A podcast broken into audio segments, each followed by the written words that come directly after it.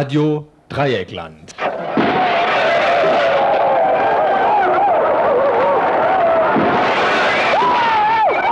Tagesinfo.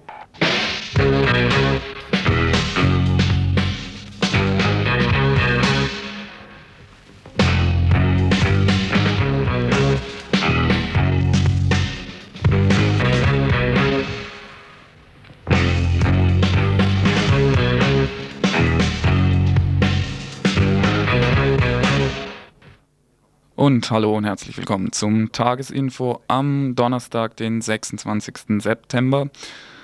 Wir haben drei Beiträge vorbereitet und zwar folgende. Wir berichten über das Streitobjekt Rennerstraße 12. Die Stadt will das Haus verkaufen, gnädigerweise sogar an die Mieter. Da diese sich aber zu einer Genossenschaft zusammengeschlossen haben, will die Stadt nun von ihrem Angebot nichts mehr wissen und das Haus versteigern. Zweitens Fakten, Fragen, Parallelen zum Justizskandal, der derzeit im Lübecker Landgericht stattfindet, liefert das Buch Der Lübecker Brandanschlag von Wolf-Dieter Vogel. In Lübeck wird nämlich seit einer Woche gegen den Libanesen Safan Eid verhandelt, der beschuldigt wird, verantwortlich zu sein für den Brand eines Flüchtlingswohnheims am 18. Januar, bei dem zehn Menschen starben. Und an dritter Stelle ein Beitrag über die Geschichtsrevision in der deutschen Geschichtsschreibung am Beispiel des Überfalls des Deutschen Reichs auf die Sowjetunion und natürlich könnt ihr uns auch diese Woche wieder anrufen im Studio unter der Nummer 31028, falls ihr Fragen, Anmerkungen, Kritiken oder sonst welche Probleme habt.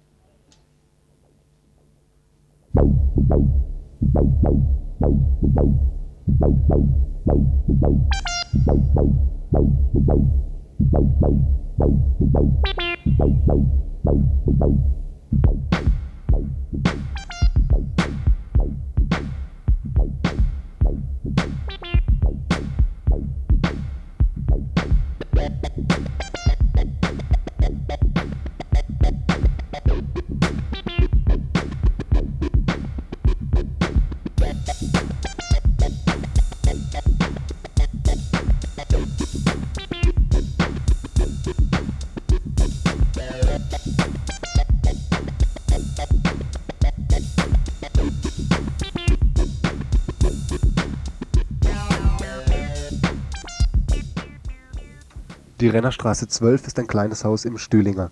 Noch gehört es der Stadt Freiburg, die will jedoch ihren Streubesitz verkaufen. Sie bietet ihren Mietern das Haus zum Kauf an, allerdings nur, wenn es als Privateigentum genutzt wird.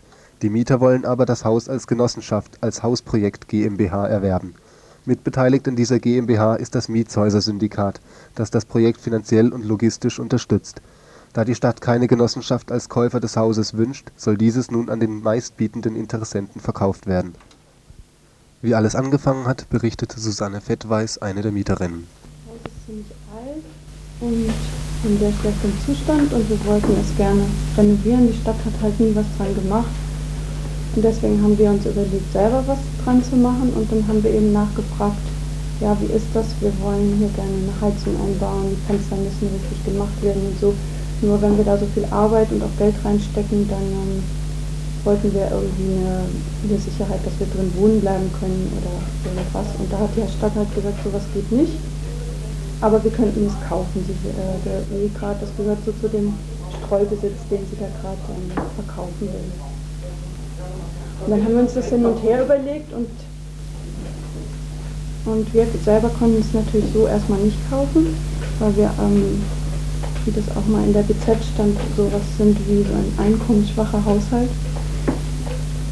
Und, ähm, und dann sind wir auf die Idee gekommen, zusammen mit dem Mietshäuser-Syndikat das zu machen. Das heißt, ähm, wir kaufen das Haus nicht für uns privat, das ist auch nicht unser Interesse, sondern wir kaufen das als ähm, nach einem genossenschaftlichen Modell, was wir uns überlegt haben. Unser Interesse war jetzt halt, das, ähm, das Haus eben als Mietshaus zu erhalten, dass wir weiter drin wohnen bleiben können, dass es renoviert wird ähm, dass es in Ordnung gebracht wird und dass es ähm, ja, dass es nicht luxussaniert wird, ja, dass man es hinterher immer noch bezahlen kann und dass wir es auch weiter bezahlen können. Aber eben nicht nur für uns, sondern dass es auch langfristig als Mietshaus erhalten bleibt. Und über dieses Konstrukt mit dem Mietshäuser-Syndikat haben wir uns eben was ausgedacht, wo abgesichert werden soll, dass auch in Zukunft damit nicht spekuliert werden kann. Dass es immer als Mietshaus erhalten bleibt und wir wollen, orientieren uns da auch am sozialen Wohnungsbau.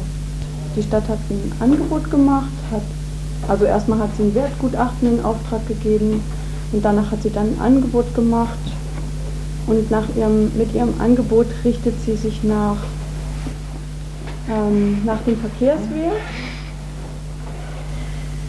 Und der Verkehrswert, das, das ist sowas, was sich danach ähm, man berechnet, was wäre das Wert, ähm, sachmäßig ungefähr wert, wenn man es verkaufen wollte an, als ähm, ja, an, an Häuslebauer, an, an ähm, sag immer an Bausparer oder so, halt Leute, die das für sich als Eigentum nutzen wollen, eine Familie oder so.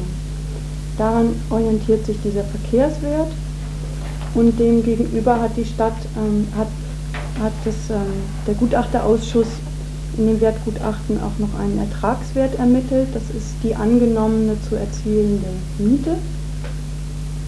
Und, ähm, und das ist, diese beiden Werte sind eben sehr wichtig, weil der Ertragswert ist sehr viel niedriger.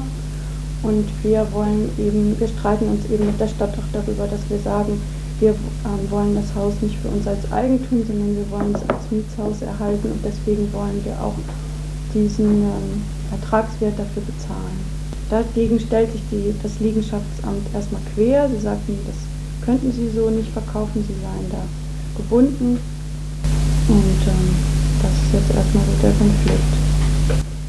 Und auf der anderen Seite, was auch ein Problem ist, dass die Stadt sagt, ähm, das Liegenschaftsamt sagt, dass was wir uns da überlegt haben, dieses Modell mit dem Mietshäuser-Syndikat, das wäre nur möglich, das an so, eine Genossen, an so ein Genossenschaftsmodell ähm, zu verkaufen, wenn das Haus öffentlich ausgeschrieben wird und dann kriegt es halt der Meistbietende. Ja. Und das sind dann sicherlich nicht wir. Ja. Und das Verrückte ist halt, es gab eben diesen, darauf haben wir uns auch in den Brief bezogen, es gab eben den Artikel in der BZ, wo angekündigt würde, die Stadt verkauft ihren Streubesitz und will den Mietern das ermöglichen, dass sie nicht ihr Zuhause verlieren. Und jetzt nehmen wir da die Stadt beim Wort und sehen irgendwie, wenn man das wirklich versucht, dann, dann tun sie eigentlich gar nichts dafür. Ja. Und das ist kein Einzelfall. Ja. Also es geht jetzt nicht darum zu sagen, naja, wir kungeln das jetzt irgendwie, sondern ähm, es gibt ja noch viel mehr Streubesitz, es gibt noch mehr Häuser, die verkauft werden. Und dieses Problem wird immer auftreten, dass die Leute, die da drin wohnen, eigentlich sowas nicht kaufen können. Ja. Und unser Interesse ist ja auch gar nicht, ähm, wir wollen jetzt hier gerne dieses Haus besitzen, ja? wir wollen das Haus renovieren und wir wollen hier wohnen können. Während also die Hausgemeinschaft zeigen möchte, dass es möglich ist, gleichzeitig Mieter und Eigentümer zu sein, entzieht sich die Stadt ihrer sozialen Verantwortung. Dadurch lassen sich die Beteiligten aber nicht entmutigen. Stefan Rost vom Mietshäuser-Syndikat erklärt, wie es nun weitergeht. Wir haben einen offenen Brief bzw. ein Flugblatt gemacht, was auch an die Gemeinderäte verschickt wird und was dann auch so verteilt wird, wo wir äh, das darstellen. Also wir fragen uns natürlich auch, warum macht es die Stadt nicht? Sie könnte ja eigentlich froh sein, wenn hier die Mieterinnen sich selbst organisieren und dann diesen billigen Wohnraum erhalten ist. Also die erste Frage, warum äh, sagt die Stadt, ihr könnt es kaufen, aber nur, wenn ihr das privat, also als Privateigentum kauft und nicht als Genossenschaft. Das ist völlig unverständlich, weil ähm, Genossenschaftsmodelle gibt es seit eh und je und die Stadt akzeptiert es ja auch an anderer Stelle. Und ähm, das ist eigentlich eine Verknüpfung, die so unverständlich ist, warum die das in dem Falle nicht machen. Und wir haben dann mal das Wertgutachten durchgeguckt und haben halt festgestellt, dass es einen ganz einfachen Grund gibt, warum die Stadt es nur für Eigenheimbesitzer verkaufen will und zwar liegt es daran, weil dann der Wert des Grundstücks laut Wertgutachten einfach 45.000 Mark höher ist. Das heißt, der Gutachterausschuss geht schon davon aus, dass das halt total begehrt ist für Eigenheimkäufer und dass deswegen der Wert 40, also 45.000 Mark höher angesetzt werden kann im Vergleich zu dem Fall, wenn das halt Mietshaus bleiben würde. Und das ist halt was, wo wir sagen, das kann die Stadt nicht machen. Die Stadt muss gucken, dass der Wohnraum erhalten bleibt und wir fordern, dass, das an die, dass die Stadt das eben an die Hausgenossenschaft verkauft, zu dem niedrigeren Preis als Mietshaus. Das ist schon eine Ironie der ganzen Geschichte, dass derselbe Mensch, der den Brief hier an diese Hausgenossenschaft geschrieben hat und gesagt hat, ein Verkauf an dieses Genossenschaftsmodell geht nicht, ähm, dass derselbe Herr vom Liegenschaftsamt eigenhändig damals den Kaufvertrag mit der Greta Ost GmbH unterschrieben hat, bei der auch das Mietshäuser-Syndikat beteiligt ist. Also das muss der mal erklären, warum das jetzt auf einmal ein anderer Fall sein soll.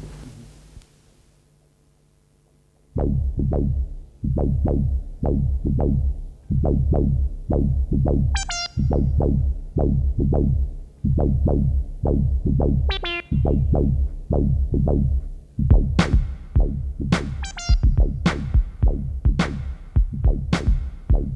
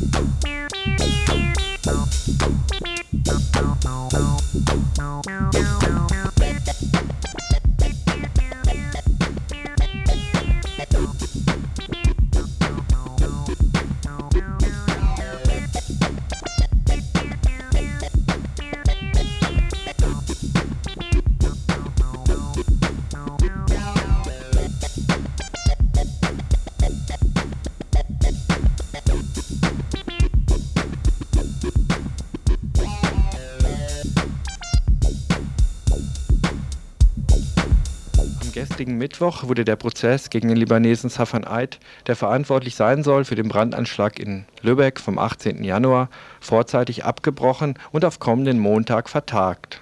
Der Grund? Während der Anhörung eines Zeugen erlitt der Nebenkläger Jean-Daniel Makudila einen Kreislaufkollaps. Er hatte in der Brandnacht seine Frau und seine fünf Kinder verloren. Zu Beginn des gestrigen vierten Prozesstages hatte die Kammer den Antrag der Verteidigung abgelehnt, die Beweisaufnahme zu schließen und Safan Eid freizusprechen.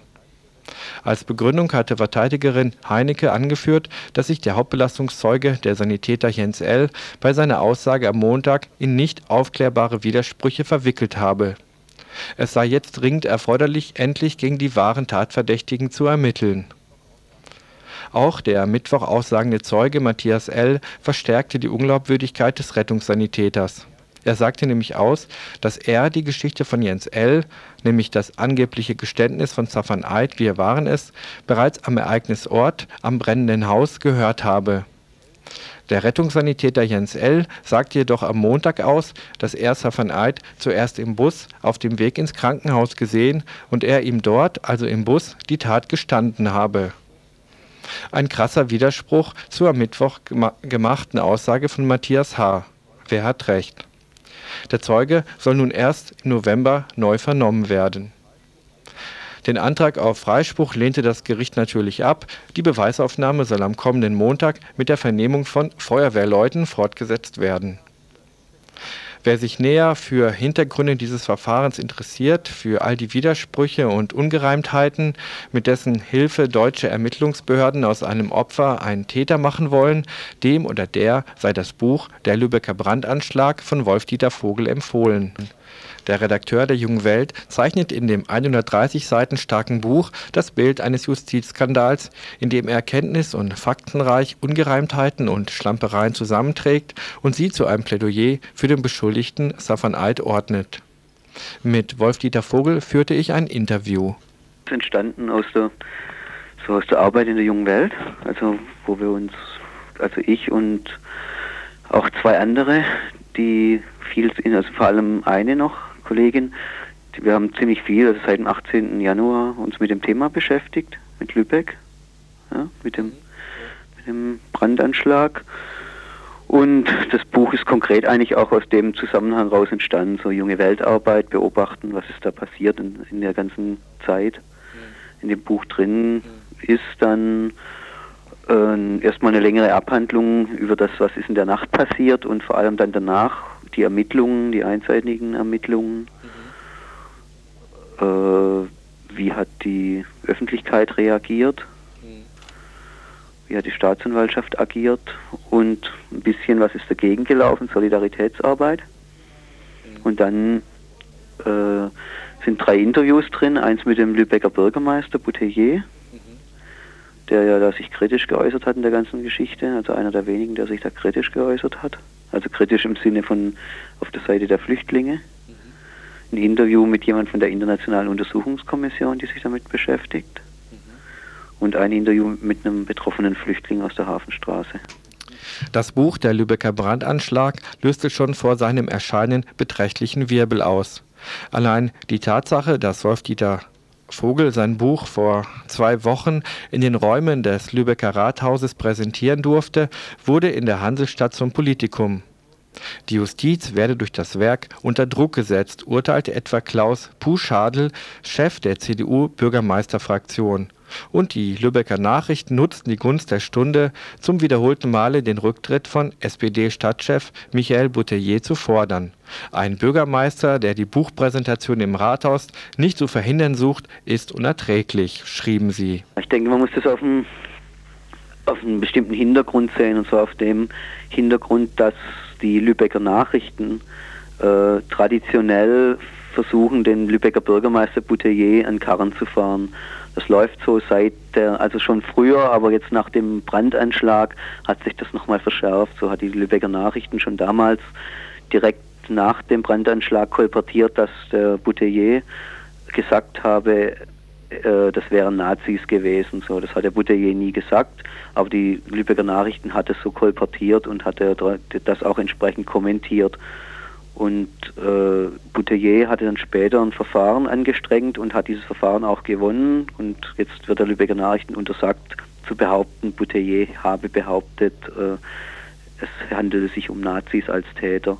Und auf dem Hintergrund muss man, muss man das sehen, dass ja jetzt am Donnerstag, ein Tag vor der Buchpräsentation, ein großer Artikel in der Lübecker Nachrichten kam in, und vor allem ein Kommentar in dem Bouteiller vorgeworfen wird, er sei da mitverantwortlich dafür, dass dieses Buch drei Tage vom, vor dem Prozess vor allem eben im Lübecker Rathaus vorgestellt wurde.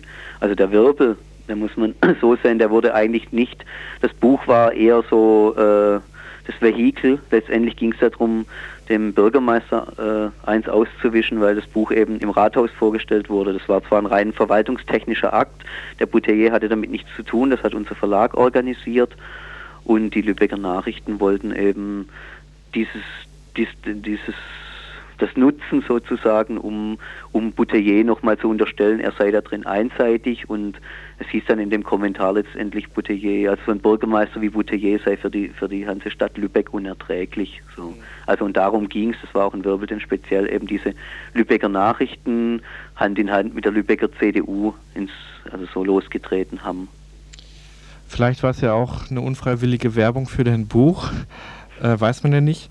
Äh, in deinem Buch ähm, dein Buch trägt auch den Untertitel Fakten, Fragen, Parallelen. Das heißt, es, äh, du willst darauf hinaus, dass es verschiedene Fälle gab, die ähnlich gelagert waren. Welche Parallelen hast du denn in deinem Kopf oder welche Parallelen sprichst du da an im, in deinem Buch? Ja, es zum einen gibt es also zwei Fälle, die ziemlich ähnlich verlaufen sind. Es gibt noch mehr, aber wir haben in dem Buch zwei spezielle Fälle rausgearbeitet. Das eine ist ein Brandanschlag in Hattingen, der war eine Woche nach dem Brandanschlag in Solingen. Da hat, äh, ja, da hat halt eines Nachts plötzlich das Haus gebrannt einer Familie, einer türkischen Familie. Die Mutter und ihre drei Kinder konnten dann noch, also die Mutter konnte ihre drei Kinder unter den Arm nehmen und den Flammen entfliehen. Ihr Mann war, war bei der Nachtschicht und da war erstmal schon klar, weil es lag nahe, dass es Rechtsradikale waren, zumal drei oder zwei Skins dort gesehen wurden in der Nähe. Und die Staatsanwaltschaft hat aber dann diese Spur auch nicht weiterverfolgt, hat auf der anderen Seite aber gegen die türkische Mutter Anklage erhoben, sie habe ihr Haus abgebrannt sozusagen. Und das Tatmotiv, das da gestrickt wurde, ist relativ absurd. Es wurde dann behauptet, äh, sie wollte die Spenden kassieren, die dann die die Hattinger Bevölkerung für sie gesammelt hat, hätten und so.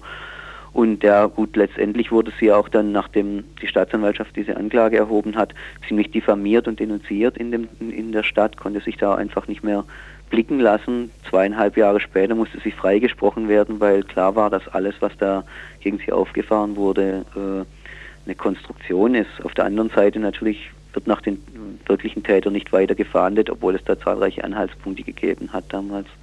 Das ist der eine Fall. Ein ähnlicher Fall im bayerischen Erbendorf. Da, hat, da wurde einem türkischen Familienvater unterstellt, er habe das Haus angezündet, in dem er und seine Familie wohnte. Äh, in dem Fall war das mögliche Tatmotiv Versicherungsbetrug, also dass sie dann ähm, ihre Wohnungseinrichtung finanziert kriegen und so in dem Stil. Auch da wurden die, die ganze Familie wurde denunziert, musste aus dem Dorf ausziehen.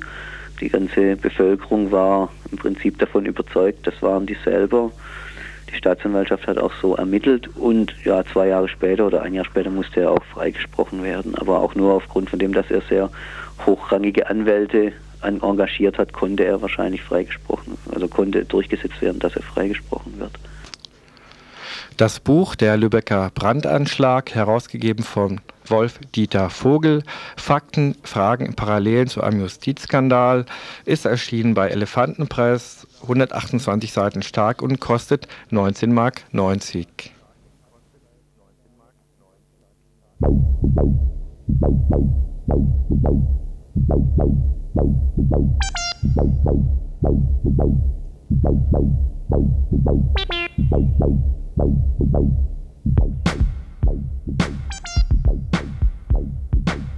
Die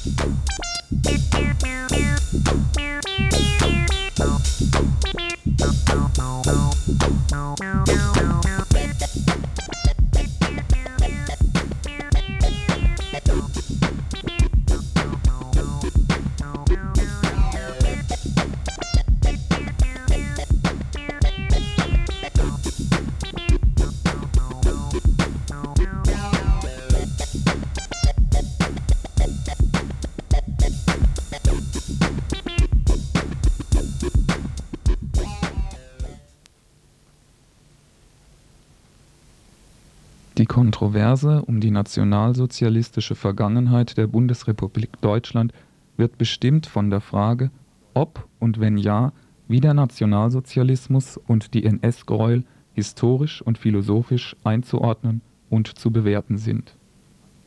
Fest steht, dass in der Bundesrepublik nach 1945 kein wirklicher Bruch mit dem Dritten Reich erfolgte. Im Gegenteil gab es eine erschreckende Kontinuität zwischen beiden aufeinanderfolgenden Staaten. Allein die vielen nationalsozialistischen Politiker, Beamten und Richter, die nach 1945 ihre in der Nazizeit begonnene Karriere ungehindert fortsetzen konnten, belegen dies.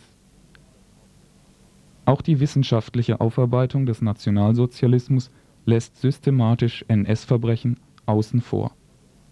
Dies zeigten die öffentlichen Aufschreie um die Ausstellung über die Wehrmachtsverbrechen in der Sowjetunion, die kürzlich auch in Freiburg zu sehen war. Es wird immer noch versucht, die Lüge von der sauberen Wehrmacht am Leben zu erhalten. Verbunden mit den leidvollen Erfahrungen deutscher Kriegsgefangener und Vertriebener überdeckten diese sehr schnell die eigenen Taten. Deutsche waren nicht mehr Täter, sondern Opfer.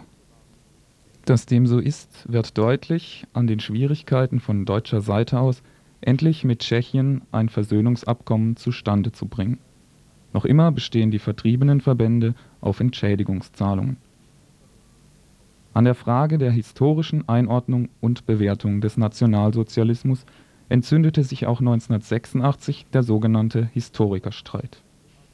Jürgen Habermas, ein aus der Frankfurter Schule hervorgegangener Philosoph und Soziologe, eröffnete den Streit mit einem Zeitartikel des Titels Eine Art Schadensabwicklung. Darin warf er einer Gruppe von Historikern die Relativierung des Nationalsozialismus und seiner Verbrechen sowie ein neokonservatives Geschichtsbild vor. Dem stellt Habermas die These von der nicht mit anderen Terrorregimen vergleichbaren Einzigartigkeit der deutschen Vergangenheit gegenüber. Vorangegangen war ein Artikel in der FAZ von Ernst Nolte, einer aus jener Gruppe der Geschichtsrevisionisten, die mit ihrer Forschungsarbeit das Dritte Reich in ein anderes, für das deutsche Selbstbewusstsein günstigeres Bild zu rücken versuchen. Sein FAZ-Artikel trug den bezeichnenden Titel Vergangenheit, die nicht vergehen will. Die von Nolte und anderen angestrebte Revision der Geschichte soll im Folgenden an der Debatte um den Überfall des Deutschen Reiches auf die Sowjetunion im Sommer 1941 erläutert werden Grundlegend hierfür ist eine Arbeit von dem Militärhistoriker Andreas Hillgruber, der von 1968 bis 1972 leitender Historiker im Militärgeschichtlichen Forschungsamt Freiburg war. 1965 veröffentlichte er Hitlers Strategie, Politik und Kriegsführung 1940 bis 1941. Seine Thesen stellt der Kasseler Dozent Dr. Ulrich Schneider in einem Vortrag, den er letzte Woche im Rahmen einer Reihe zum Antikriegstag gehalten hatte, vor. Und diese Arbeit gehört meines Erachtens immer noch zu den fundiertesten Studien, die es dazu gibt. Und ich meine, man muss betonen, dass damals trotz Fehlens größerer sowjetischer Aktenbestände eindeutig nachzeichnbar war, auch für Hilgruber, dass erstens der Überfall auf die Sowjetunion systematisch seit 1940 vorbereitet wurde. Zweitens, der Krieg kein in Anführungszeichen normaler Krieg war, sondern als Weltanschauungs- und Vernichtungskrieg konzipiert wurde. Dieses dokumentiert unter anderem also der Vortrag Hitlers vom 30. März 1941 vor den Generälen, die auch bei Hilkowa dokumentiert sind, entsprechende Richtlinien und Beschlüsse des Oberkommando der Heere und anderem. Drittens, dass mit dem Krieg die ökonomische Ausblendung der natürlichen Ressourcen der Sowjetunion geplant wurde, und zwar im Vorfeld bereits. Dass viertens, und das ist also auch durchaus wichtig, von einer sowjetischen Bedrohung auch in der deutschen Wehrmacht nicht ausgegangen wurde, sondern dass die Kriegs- und strategische Planung mit der Blitzkriegsidee, wie sie für die faschistischen Armee hervorragend in Frankreich umgesetzt worden ist, bestimmt wurde. Die Geschichtsrevisionisten hingegen versuchen, Argumente für die von ihnen aufgestellte These, Hitler sei mit seinem Unternehmen Barbarossa einem Angriff Stalins auf das Deutsche Reich kurz zuvorgekommen, zu finden. Neben Nolte sind hierfür maßgebend Walter Post und Joachim Hoffmann.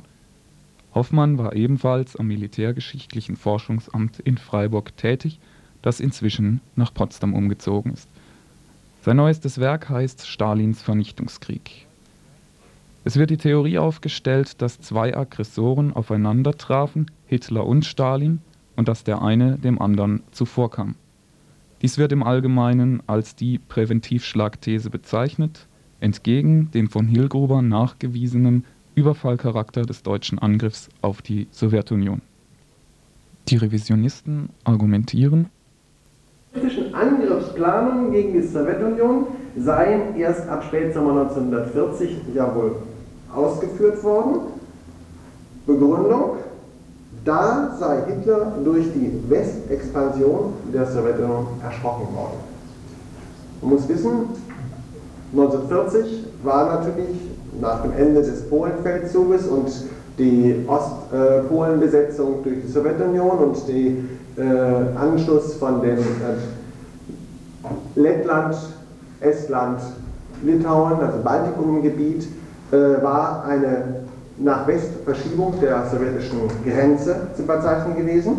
Dieses wird von den Historikern oder Geschichtsrevisionisten als Ursache dafür genommen, dass Hitler nun sich von der sowjetischen Seite bedroht sah und mit seiner Angriffsplanung, also als Schutzangriff, begann. Abgesehen davon, dass die Frage des, des Angriffs auf die Sowjetunion längst ideologisch begründet und auch von der Grundausrichtung seit der Formulierung in Mein Kampf und den anderen Pamphleten der Nazi-Partei äh, vorgelegt worden ist, war die Frage der beginnenden Planung im Sommer 1940 von etwas ganz anderem geprägt. Es ging darum, seitens der Nazi-Wehrmacht, dass sie in ihrer Militärstrategie versuchten, eine Verhinderung eines Zwei-Fronten-Krieges zu erreichen und somit auch erst nach Abschluss des Frankreich-Feldzuges, der nun, wir wissen es, in ihrem Sinne erfolgreich gelaufen ist, beginnen konnte, die Arbeiten am Operationsentwurf Ost, der im Übrigen tatsächlich in seiner ersten Fassung im August 1940 vorgelegt worden ist, so im Kriegstagebuch von Halder nachzulesen, begannen. Vorher war klar, dass man versuchte, die zweite Front ruhig zu stellen und dort keine Kampfhandlungen weder vorzubereiten noch äh, zuzulassen. Im Übrigen hatte bis zu dem Zeitpunkt, als die Angriffsoperationsentwurf Ostplanung begann, die Priorität, militärstrategische und politische Priorität der Nazis durchaus die Invasion gegen Großbritannien und die Sicherung des Balkans. Großbritannien natürlich als derjenige, der von der Insel, diejenigen, die von der Insel her Deutschlands Machtstreben behinderten und Balkan als Ort, als äh, Länder, die ja so einen besonderen Rohstoffreichtum hatten und dort für die Autarkieplanungen äh, des deutschen Kriegs, weitere Kriegsplanungen des Reiches, also vonnöten. Erst das Scheitern dieser Pläne durch das Scheitern der Invasionspläne gegen Großbritannien und die Probleme, die sich im Balkan ergaben, führten zu einer Forcierung der Kriegsplanung auf der Ostflanke und damit auch die Entwicklung des Angriffsplans gegenüber der Sowjetunion. Abgesehen davon sind die von Post und anderen zitierten Westausdehnungen, die Hitler so äh, bedrohlich gefunden haben soll, Dinge gewesen, die zumindest was die, Westausdehnung, äh, die Westausdehnung in Richtung Polen betraf, in Abstimmung mit der faschistischen Seite geschehen sind und auch in jeweiliger konkreter Information. Die zweite These, die noch in besonderem Maße hervorheben soll, dass also zwei Aggressoren gegeneinander traten, war, dass Stalin bereits am 19. August 1939 den endgültigen Beschluss gefasst habe, den Krieg zu beginnen. 19. August 1939. Also zwei Jahre vor dem Überfall auf die Sowjetunion habe Stalin den Beschluss gefasst, den Krieg zu beginnen. Begründet wird dieses mit einem Artikel in der Pravda vom 19. August, wie weit also der Artikel schon am 19. August erscheinen konnte und dann am 19. August der Beschluss gefasst wurde, ist mir als Historiker etwas schwer nachvollziehbar, aber lassen wir es. Abgesehen davon ist sowieso die Terminierung dieses Beschlusses äh, insgesamt sehr fraglich. Es gibt eine Quelle, die über Geheimdienstkanäle nach Prag lanciert worden ist, wobei man nicht genau weiß, welcher Geheimdienst jetzt was lanciert hat. Aber ungeachtet dessen ist natürlich der 19. August 1939 schon interessant für die Frage, wie eigentlich militärische Planungen vollzogen werden. Der politische Hintergrund einer solchen Position ist nun doch sehr offensichtlich. Sie erinnern sich vielleicht daran, dass kurz vorher die Zerschlagung der Resttschechei vollzogen wurde und im August 1939 die Nazi-Politik in besonderem Maße das Polen-Problem nach oben, nach hochgezogen hatte. Die Planungen für den Fall Grün lagen bereits vor. Wann es losgehen sollte, entschied sich nur noch, wie weit es gelang, die machtpolitischen Konstellationen in Mitteleuropa also auszubaldowern. In dieser Situation entschied sich die Sowjetunion, bereit zu sein für eine militärische Bremse dieses Expansionismus. Bereit, gemeinsam mit England und Frankreich. Und genau in dieser Phase, im August, Anfang August bis Mitte August 1939, gab es die Verhandlungen in London und in Moskau, die, wir wissen es heute, zum Scheitern verurteilt waren oder scheiterten, ob sie verurteilt waren oder nicht, lassen wir dahingestellt sein. Und es entstand etwas anderes, nämlich die Konzeption des deutschen sowjetischen Nichtangriffsvertrages, der dann natürlich die Alternativen des Krieges äh, anders definierte. Dabei war natürlich die Frage Bereitschaft zum kriegerischen Einsatz seitens der äh, Sowjetunion auch geprägt durch die Erfahrung des Expansionsbestrebungen der Nazis, wie sie durch das Eingreifen der Legion Condor im Spanischen Bürgerkrieg, durch den militärischen Anschluss Österreichs, durch die äh, Zerschlagung der CSR, der CSR und anderen zu sehen war, natürlich geprägt. Hier war die Überlegung, etwas entgegenzusetzen, prägend und nicht jetzt nach Westen und wie äh, Post war es, glaube ich, ich bin mir nicht ganz sicher, meinte, nun bis zum Atlantik vorstoßen zu wollen. Ein drittes Argument, was für die beiden Aggressoren spricht oder äh, herangezogen wird, zitiert Post folgendermaßen. Er erklärt, erst nach dem Besuch von Molotow am 12. November 1940 in Berlin habe Hitler sich endgültig entschieden, den Fall Barbarossa äh, durchzuführen, weil, so die Begründung, Molotow bei seinem Besuch unannehmbare Forderungen erhoben habe, Forderungen, die auf den Aus also Interessenskorridorfixierung gerichtet waren, sodass Hitler von der Unmöglichkeit eines Ausgleiches ausgehen musste in welcher Form ein Ausgleich äh, dort äh, sein konnte, lässt Post bei seiner Argumentation offen. Eines vergisst er aber in seiner Argumentation, dass im 12. November 1940, nämlich zu dem Zeitpunkt des Besuches, die Grundstrukturen der Angriffsoperation Barbarossa bereits fixiert waren. Am 18. Dezember 40 wurde sogar dann mit dem Fall, mit der Weisung 21, Fall Barbarossa, die operative Kriegsplanung abgeschlossen und man begann das Fell des Tigers, so kann man es sagen, unter den ökonomischen Interessengruppen im faschistischen Deutschland zu verteilen.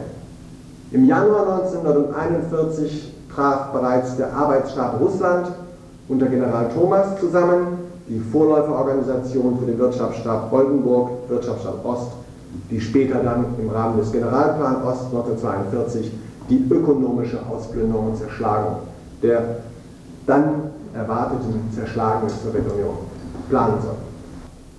Sodass auch hier die Frage, ein Ausgleich, wie Post ihn Hitler unterstellt, eigentlich nur heißen konnte, die Durchsetzung nazi-deutscher Forderungen, nur Forderungen stellte Deutschland nicht gegenüber der Sowjetunion.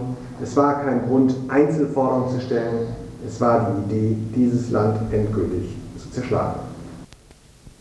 Die Präventivschlagthese ist im Übrigen nicht neu. Schon die Nazis selber argumentierten in ihrer öffentlichen Rechtfertigung des Überfalls mit der angeblichen Bedrohung durch die sowjetische Armee. Die Revisionisten führen diese Linie nur angeblich wissenschaftlich fort. Es geht darum, die NS-Verbrechen zu bagatellisieren, zu relativieren, zu verdrängen und das eigene Leid hervorzuheben. Ziel ist es, die deutsche Schuld herunterzuspielen, bis hin diese Schuld zu negieren. Zum Schluss noch einmal Dr. Schneider. Also ich glaube, das große Problem sind nicht die Nazi-Zeitungen in der altbekannten Manier. Das große Problem ist die Grauzone und das Problem der Akzeptanz.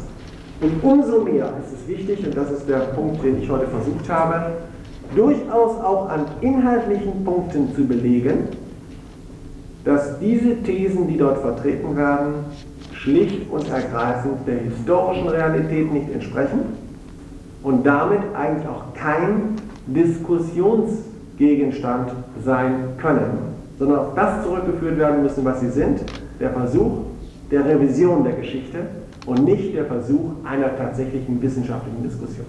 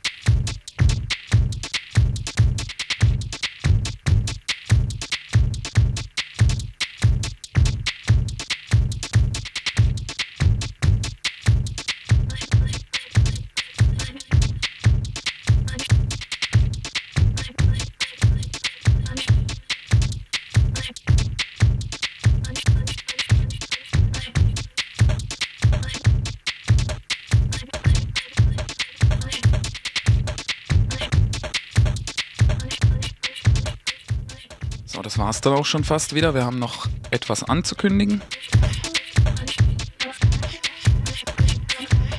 Und zwar jetzt am Samstag, das Samstagsinfo am, was ist es, Donnerstag, 6, 28. September. Da wird es einen Tibet-Schwerpunkt geben.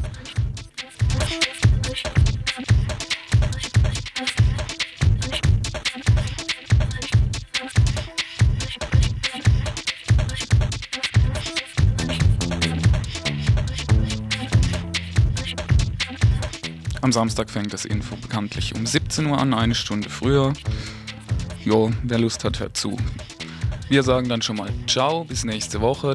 Halte den Ball flach und am Leben bleiben.